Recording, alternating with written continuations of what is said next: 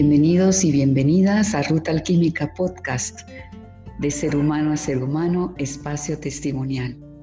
Nos encontraremos con personas como tú y como yo, personas que han transitado un camino de transformación, de desarrollo personal. Y aquí queremos inspirar a otros a transitar su propia ruta alquímica y descubrir su elixir de bienestar. Estoy particularmente muy emocionada y feliz por tener una persona a quien respeto y admiro muchísimo como ser humano y como profesor.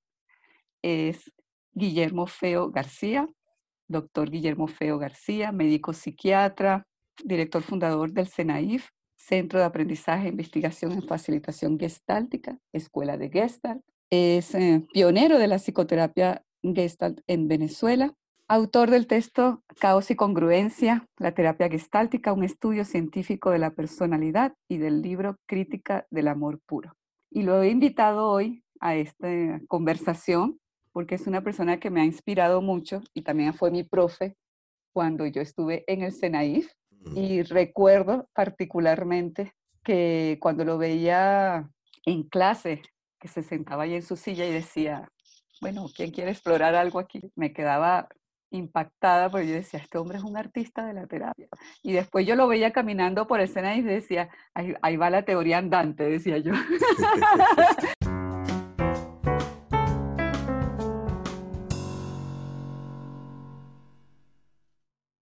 profesores novatos que están empezando enseñan lo que saben y hasta lo que no saben.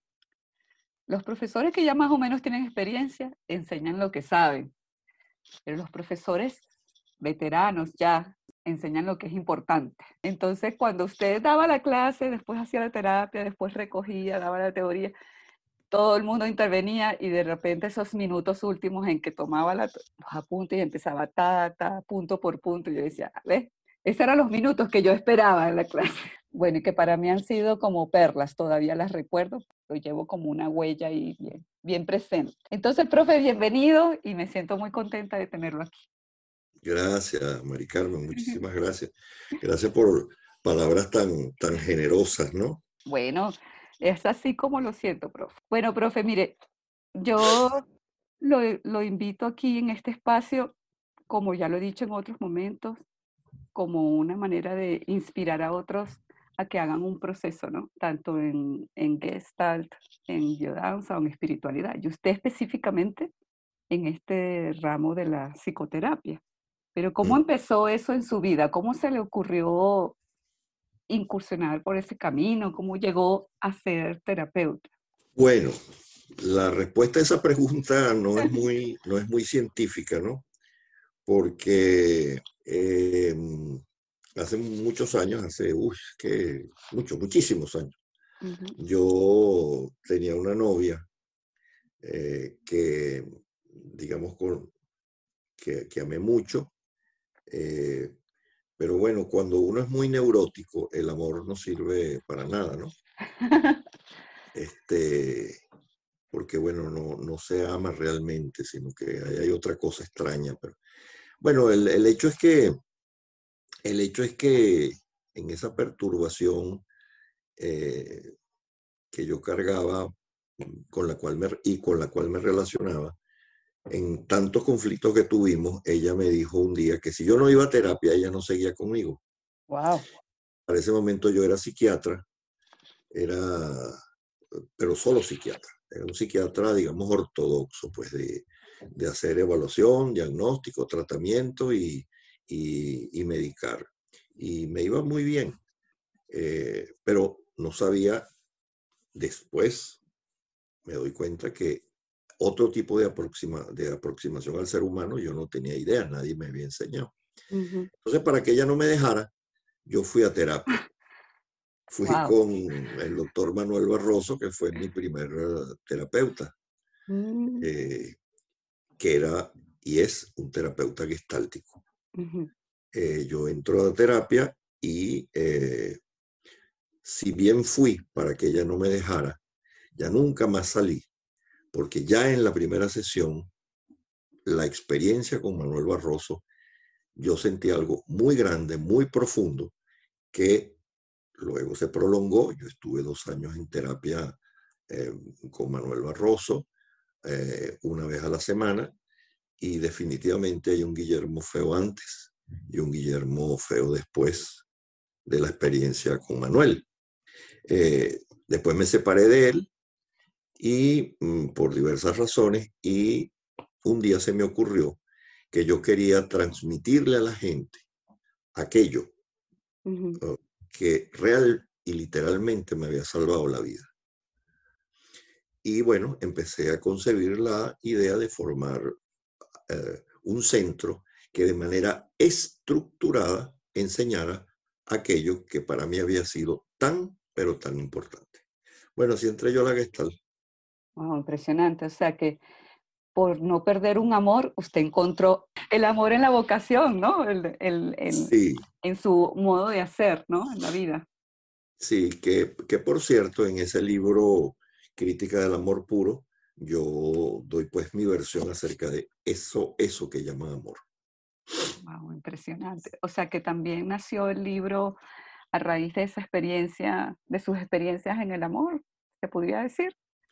Bueno, de su reflexión. El libro, se el libro se estructuró después, más que, más que su reflexión de las vivencias, ¿no? Eh, pero el primer libro que yo construyo, que elaboro de manera formal, es Caos y Congruencia. Eh, que es un libro de texto, es un libro denso y es, el libro que sirve de columna vertebral a la formación de facilitadores gestálticos en el CENAIF, que dura, bueno, como tú bien sabes, dura cuatro años y medio, cinco años. Sí. Profe, pero ¿qué fue lo que le enamoró de la Gestalt? Así que lo atrapó, que dijo, esto aquí me quedo, porque hay tantas y tantas abordajes humanistas, ¿no? En la psicoterapia. ¿Por qué precisamente la Gestalt? Yo había hecho, yo había incursionado en otras cosas antes. Ajá. Porque yo no, yo de sano no tenía nada, ¿no? No es que ahora sea el, un emporio de, de, sanidad, pero bueno, más o menos he ido ordenando algunas cosas en mi conciencia, ¿no? Eh, yo había hecho, había coqueteado con el psicoanálisis, como, como paciente me refiero, había coqueteado con, con, la terapia de conducta, este, y no, no, no, me, no, no me ayudaba, no me servía. Eh, entrar con Manuel Barroso, más que un estímulo racional, fue produciendo tal impacto dentro de mí, fue produciendo tal movilización dentro de mí, fue produciendo tantos cambios dentro de mí que eh, no se me va a ocurrir a mí ni por asomo decir que la gestalt es la mejor terapia. Yo no, hago esas comparaciones, pero sí estoy diciendo que para mí la terapia que logró entrar dentro de mi psique y transformarme fue la gestalt. Pero fue fácil para usted, o sea, eh, ¿cómo estaba el terreno en Venezuela en ese momento para abrir el camino a la gestalt? Bueno, existía, estaba Manuel Barroso, por supuesto, que ya tenía un centro, no, era propiamente un centro, él hacía terapia, un extraordinario terapeuta, y había otro centro que yo no lo conocía, que es el, el, el Instituto Venezolano de Gestal. Pero en todo caso, eso, como habitualmente es en mi vida, no, yo no estuve comparando si por aquí o por allá.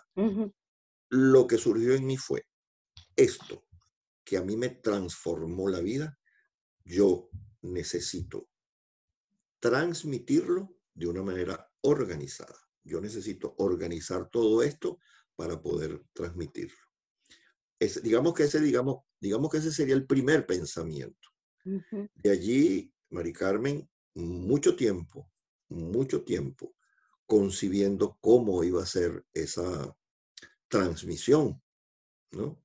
Eh, yo tiendo a ser obsesivo, eh, que en este caso me sirve mucho para, para lograr cuestiones en mi vida. Y bueno, fui, fui armando eso que tú bien conoces, que es esa formación en Gestalt, que dura cuatro años y medio, ¿no? Que por cierto ahora está dividida en diplomados, ya no es por módulo ¿Ah, como estudiaste, sino ahora, que, ahora es por diplomado y estamos trabajando con la con la UPEL, con la Universidad Pedagógica Experimental Libertador, y por eso le estamos dando la estructura de diplomados, ¿no? Digamos que en una frase es, si a mí, para mí que yo era un hueso duro de roer, neurótico, ¿Ah, me sirvió, entonces esto debe servirle a otro. ¿Y cuál ha sido su mayor satisfacción como, como terapeuta? Para mí es muy satisfactorio cuando una persona que asiste a mi consulta empieza a, a mejorar. Empieza a sentir, a sentir que ahora sus comportamientos en la vida le están siendo ahora útiles. Cuando empieza a salir de esa oscuridad en que vive, porque la neurosis no es sino una, un pantano, una oscuridad allí, empieza a salir de esto, empieza a despegarse y empieza a ver la vida de otra manera. Eso para mí es muy, muy satisfactorio. Por supuesto que mi gran satisfacción en ese sentido es haber creado el SENAIF, ¿no? Es, haber, es haber inventado el SENAIF. Sí, cuando yo estuve aquí, que llegué a, a Medellín y encontré el centro gestáltico, me preguntaban, bueno, él es de, eh, de donde tú vienes, el SENAIF, es de la escuela de California, de la escuela de Nueva York. y yo me quedé así en blanco, porque digo, yo nunca había pensado en eso. o sea, yo creo que eso es una, hay una particularidad muy específica en el SENAIF y yo creo que el sello lo puso el profesor Guillermo. Yo creo, yo creo que él, y entonces me preguntaron, entonces es como, es como una creación de él, o sea, es como una metodología específica bueno, la respuesta tuya fue muy buena, ¿no? Este, tanto es así que hay gente que me dice, Guillermo, pero aparte de caos, aparte de caos, tú tienes que escribir esa, esta especie de, neoconcepción que tú has venido elaborando, tanto teórica como prácticamente. En caos y congruencia hay postulados teóricos que no están en ninguna otra parte de lo, de lo que yo conozco. Por ejemplo, por ejemplo, eh, la función consciente. Es una elaboración teórica, no original, porque yo creo que nadie hace, los conocimientos son tan entrelazados que uno no puede decir, ah, esto es original mío. Pero digamos que plasmarlo como una conceptualización teórica fundamental, que es la función consciente, en contraposición, no en contraposición, esa no es la palabra, en, en otro punto de lo que para el mundo gestáltico es el self, eso es una creación nuestra, es una creación mía, es una creación que es eh, eh, caballo de batalla dentro del SENA, es la función consciente, ¿no?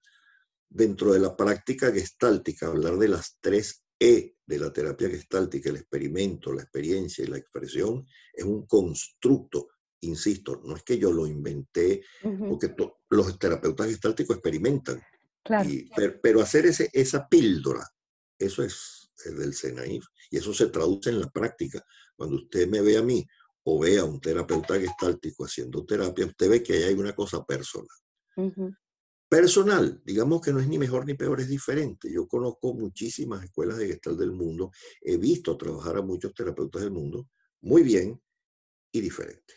Es decir, sí, nosotros, el SENAIF tiene un sello personal. ¿Cómo le ha transformado usted los consultantes, profe? ¿Cómo, ¿Cómo, se ha sentido usted transformado por los mismos consultantes? Hay momentos en que uno aprende de ellos, uno va creciendo en su hacer, ¿no? Eh, siendo profesor, siendo, siendo consultor, siendo terapeuta. ¿Cómo ha sido ese, ese crecimiento de Guillermo? Inmenso, inmensos. Yo me he visto, yo me he visto en video haciendo terapia hace un... El SENAI tiene 30 años de formado, vayamos para 31. Eh, yo he visto videos míos de hace 10 años, o 14 años, o 15 años, y, me quedo viendo, me digo, ah, epa, yo hacía terapia así, ¿no? Este, esto totalmente, totalmente, hay transformaciones evidentes, ¿no? Eh, que se han ido, por cierto, llevando, yo le he ido traduciendo a lo terapéutico, ¿no? A, lo, teórico, ¿no?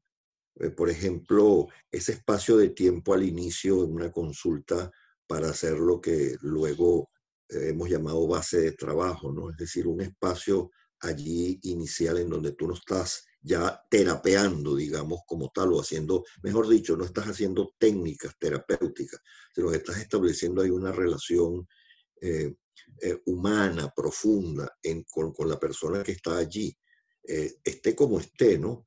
Eso mm, estoy seguro, yo no, yo no podría como razonarlo, pero yo estoy seguro que eso me lo ha dado a mí tantos años de ver gente, sin duda ninguna, ¿no? Eh, eh, creo que esa, esto de la base de trabajo es una cosa sustancial en la, en la terapia gestal, ¿no?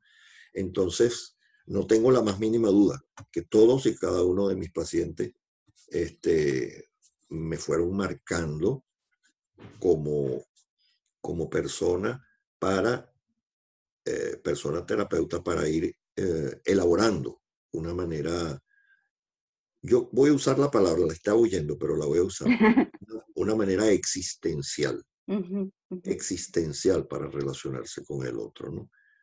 La, el, la gestal del Senaif es una gestal fundamentada en el existencialismo. Es una gestal fundamentada en el existencialismo y usamos como nuestros principios del existencialismo, ¿no? Por cierto, me viene ahorita que hay un autor que quiero mencionar que es Vince Wanger, Ludwig Vince Wanger. Cuando habla, dice una, frase extraordinaria que es que el paciente no va a la consulta para que lo, lo reparen como un objeto roto, sino que va a la terapia porque necesita un encuentro de ser a ser, un encuentro con el otro, con el otro ser humano que está allí. Y, eso no tengo duda que me lo ha ido dando eh, el, roce durante tanto tiempo con, con, mis pacientes, con otras personas, ¿no? Sin duda. Y eso como le da la sensación, lo digo ahora yo como consultante, ¿no? Como paciente, eh, transforma tener otro ser humano que te comprende, te escucha, te respeta y te está tratando por lo que tú eres, ¿no? Caminando contigo. Y eso, eso es, me parece fabuloso de la terapia Gestalt, ¿no? y de cualquier encuentro humanista. puede Profe, ¿qué es lo que más le enorgullece entonces en este momento como Guillermo? Eh, haber podido dar, yo le llegué tarde a la cosa, pero haberle podido dar a mis hijas eh, una por haberle podido aportar a mis hijas eh, una manera de ver la vida en la cual mm, puedan ellas, eh, digamos, tomar en cuenta la importancia que tiene el ser consciente de sí misma, en el presente, eh, territorializarse, poner límites. Em, creo que en la medida en que yo haya logrado eso con mis hijas, eso es un, gran orgullo para mí, ¿no? Insisto en que yo, le, como le llegué tarde al conocimiento, entonces no hubiera querido que esto hubiera querido acompañarlas a ellas desde que, desde que estaban muy chiquititas, ¿no? Bueno, no fue así, ya fueron más grandes, pero bueno, entonces... Ah nunca es tarde cuando la dicha llega, dicen por ahí.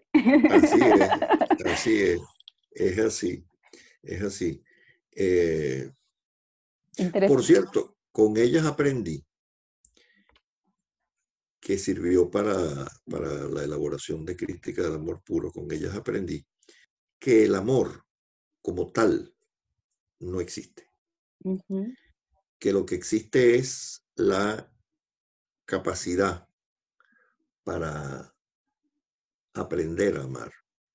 Eh, yo no amé a mis hijas cuando nacieron. A la gente dice, ay, que cuando vio a sus hijos chiquititos que nacieron, que qué amor tan grande. Bueno, yo no lo sentí así, yo no. Para mí eran como una cosita que estaban allí, interesante, ¿no? Pero más nada. Y yo ahora mis hijas, que son ya unas mujeres grandes, hechas y derechas, yo las adoro, ¿no? Eso fue una construcción que se fue haciendo, ¿no? Y eso lo aprendí yo con ellas. Eso lo aprendí yo con ellas. Eh, si ellas aprendieron que, que, que la relación humana es un espacio para compartir y no para evaluar al otro, en la medida en que ellas lo incorporen, para mí eso es un orgullo, ¿no? Es un gran orgullo. Y por supuesto el gran orgullo es el SENAIF, ¿no? Haber construido el SENAIF. Sí, sí.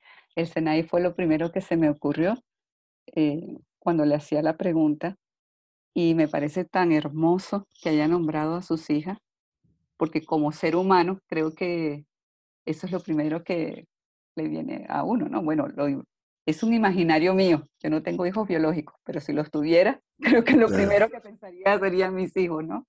Claro. o sea, lo que, lo que yo pude haberle dejado a ella para que su vida sea lo más eh, útil, nutritiva, productiva y efectiva posible. Ese sería mi, mi, gran orgullo. Es decir, es decir, mi orgullo es, está dado en la medida en que ellas lo han conseguido. Parece fabuloso, profe. ¿Y qué desafíos encuentra usted hoy, profe? ¿En qué se siente desafiado en esta, en esta época actual que estamos viviendo o, o en los mismos retos que usted tiene delante, pues? Bueno, mi gran desafío, mi gran desafío ha sido ir venciendo la ansiedad por expectativas catastróficas. Ese ha sido mi gran desafío. Mi gran eh, eh, punto de referencia para decir eh, a qué me he enfrentado yo en mi vida es a ir, a ir venciendo la ansiedad. Una persona, por supuesto ahora infinitamente menos, ¿no? Pero una persona presa, prisionero de la ansiedad. Y bueno, después fui descubriendo que eso está relacionado con las expectativas catastróficas. Yo creo que ese sigue siendo todavía mi desafío. Ir, eh, ser un, guerrero militante de eh, centrarme, de procurar centrarme cada vez más en mí mismo, en cada aquí ahora, y ver qué es que hay para luego dar el próximo paso. Yo creo que ese sigue siendo mi gran desafío. Wow. Esto tiene mucho que ver con las grandes lecciones que usted ha aprendido en su vida, ¿no? Acaba de mencionar la ansiedad y ese desafío de vivir aquí y ahora, eh, enfrentando esas fantasías catastróficas. ¿Usted podría contar algo de otras grandes lecciones que ha tenido en su vida, que, las mantiene presentes? La, la, voy a resumir en una sola. Ajá una sola, Mari Carmen, que el único maestro efectivo en mi vida soy yo mismo. Esto hay que decirlo con cuidado, ¿no? Porque puede parecer absolutista. Pero eh, siempre, siempre, porque la, la, vida, la vida, la existencia no puede concebirse sino con el otro, ese es un principio existencial. Es decir, uno es en y con el otro, eh, eh, teniendo, digamos, ese marco de referencia, que el, el, gran maestro, el gran maestro de mi vida soy yo. Que no hay maestros afuera. Hay un, me, hoy me viene a la mente ahorita una anécdota que se le atribuye a Buda. Que había un, un alumno un alumno, no sé cómo se llamaría para esa época, un, alumno, pues un seguidor de él, que estaba empeñado, él quería crecer y crecer y quería ser como Buda. Y, buscaba continuamente cómo ser como Buda. Y un día le preguntó a uno de sus maestros, ¿cómo hago yo para ser como Buda? Bueno, no sé si la anécdota es exactamente así, pues, pero estoy contando la esencia de la anécdota. Y le dijeron, bueno, pero anda y pregúntale a Buda. Entonces él fue y le dijo, maestro, maestro, ¿cómo, puede, ¿cómo puedo yo llegar a ser como usted? Y Buda lo miró y le dijo, mata a Buda. ¿Sí? Mata a Buda. Bueno, está pues.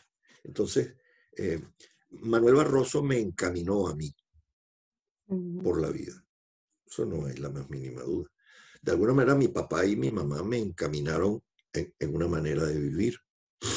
Bueno, la cosa tuvo sus bemoles hasta que tuve que buscar otra persona que fue Manuel Barroso. Y con Manuel Barroso y de ahí en adelante, yo no tengo duda que el gran maestro de mi vida soy yo mismo.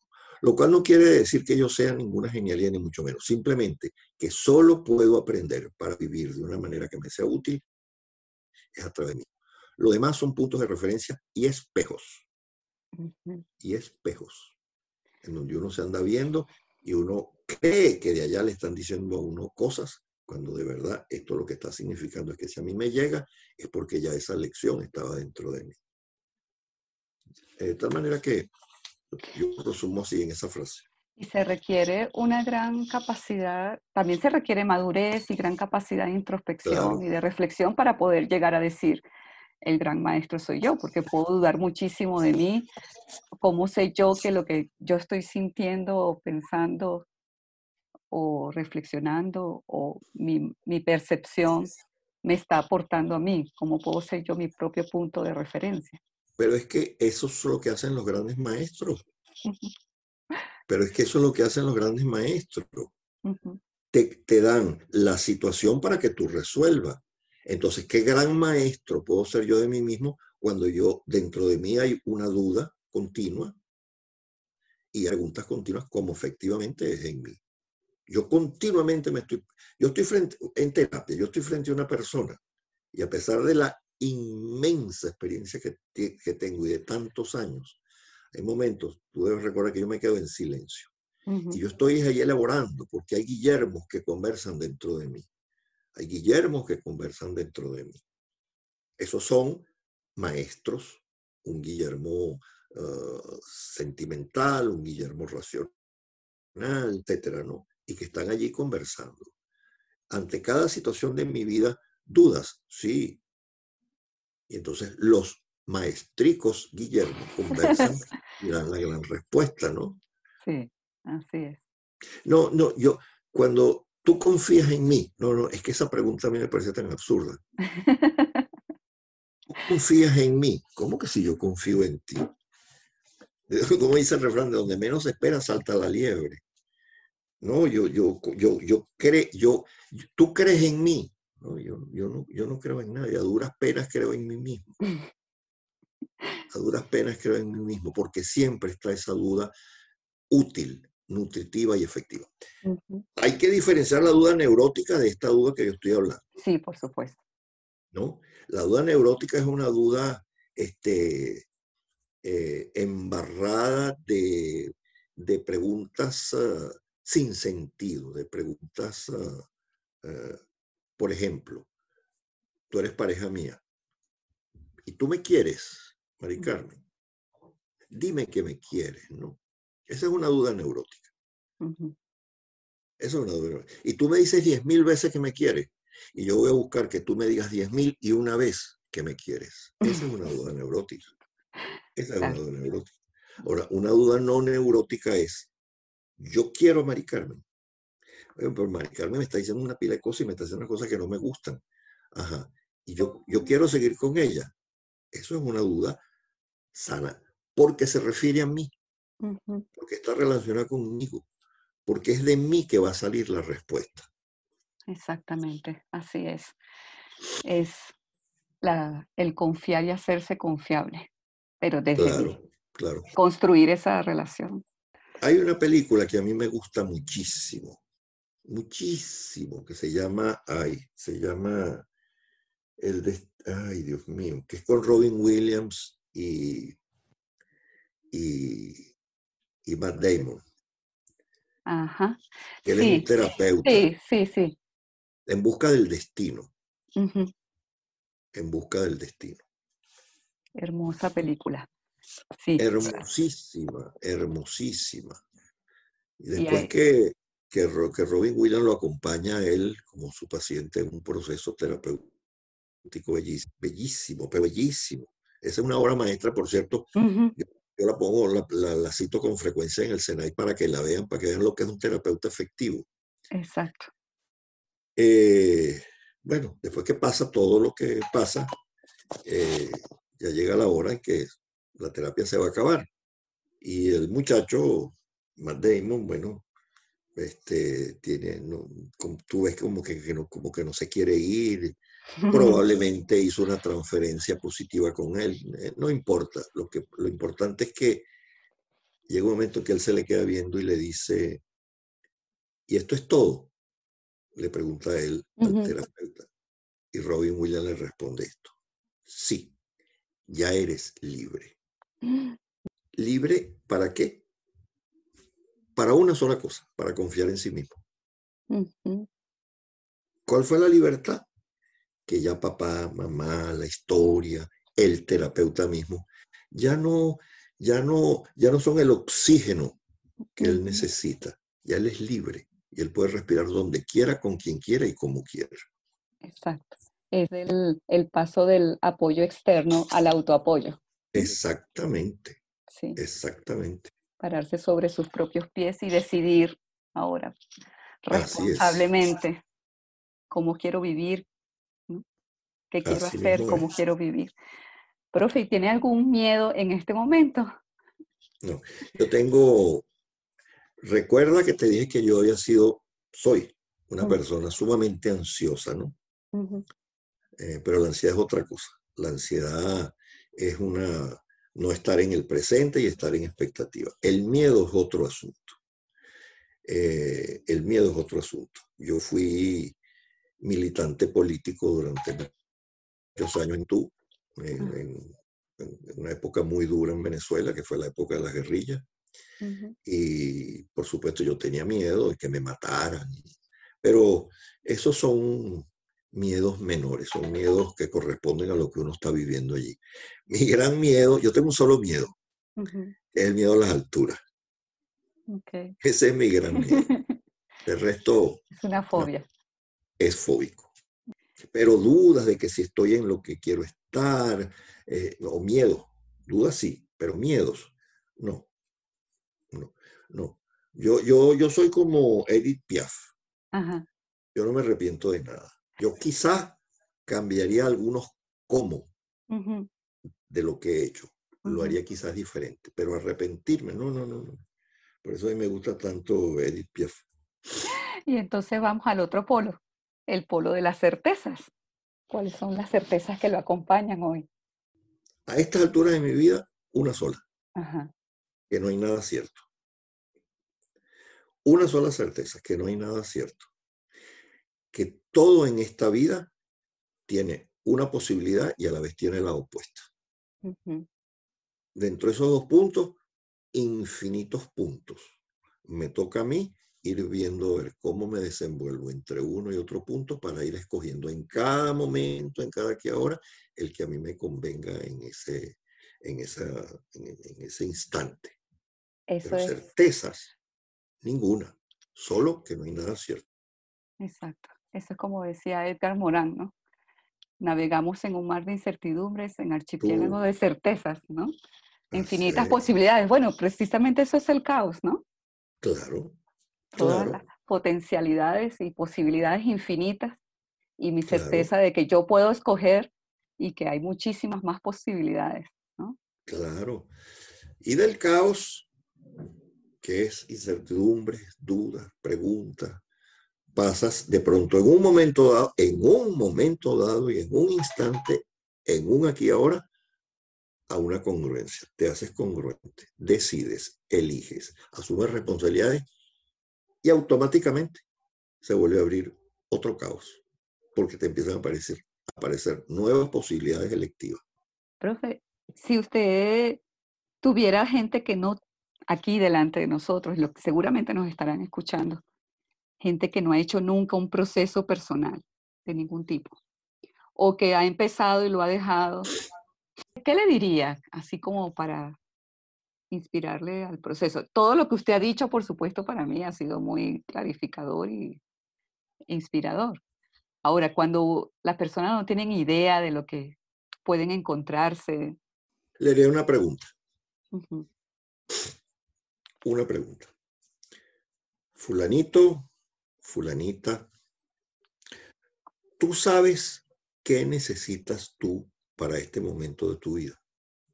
De la respuesta que me diera, le haría otra pregunta, pero tendría que oír cuál es la respuesta que me da. Porque si me dice, no, yo no tengo idea de qué necesito. Entonces ya yo pasaría a una segunda, a una segunda fase, pues que, bueno, ven acá, vamos a, vamos a descubrir qué es lo que necesitas. Después que descubras lo que necesitas, ahora vamos a ver cómo quieres satisfacerla.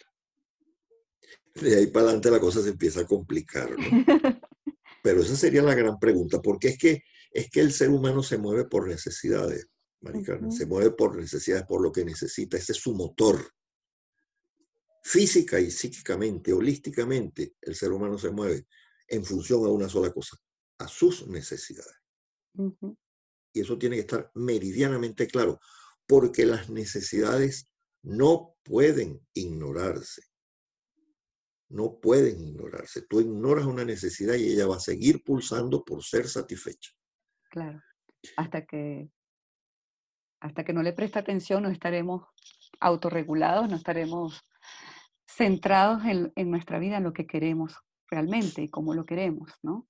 Nos podemos enfermar simplemente por no atender nuestras necesidades.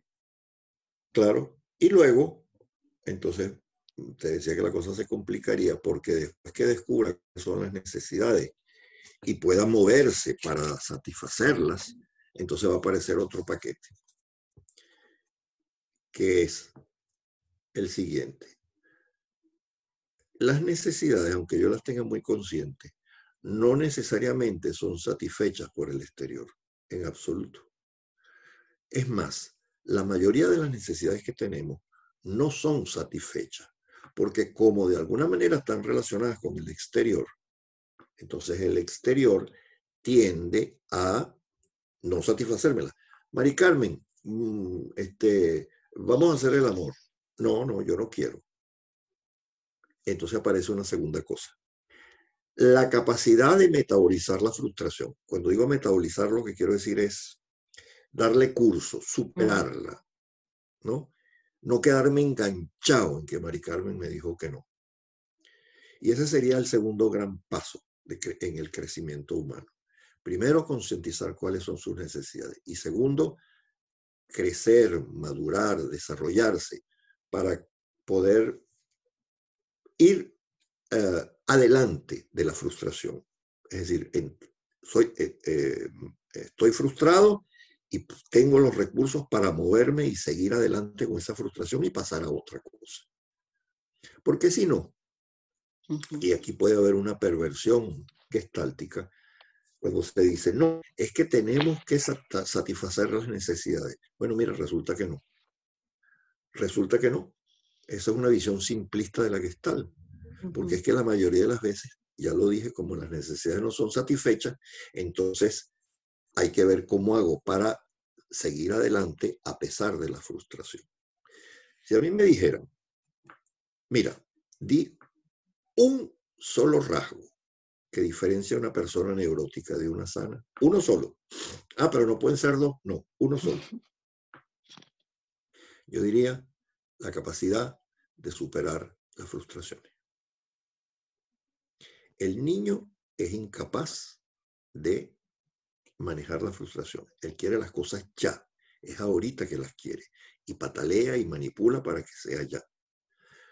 Eso en un cuerpo adulto se ambrosia.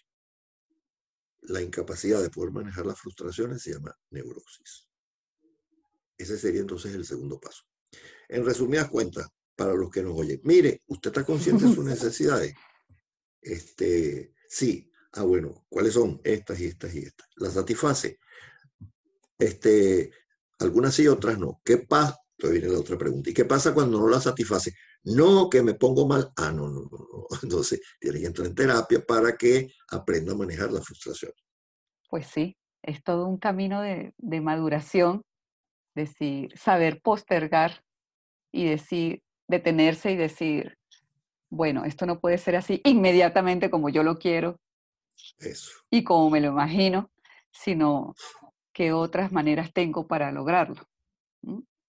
Y si no lo logro, ¿cómo hago para, decimos, masticar, para, para transformar esa frustración? Porque la frustración siempre es desagradable. ¿Cómo hago para, para sobrepasarla, para dejarla atrás y seguir adelante? Así es.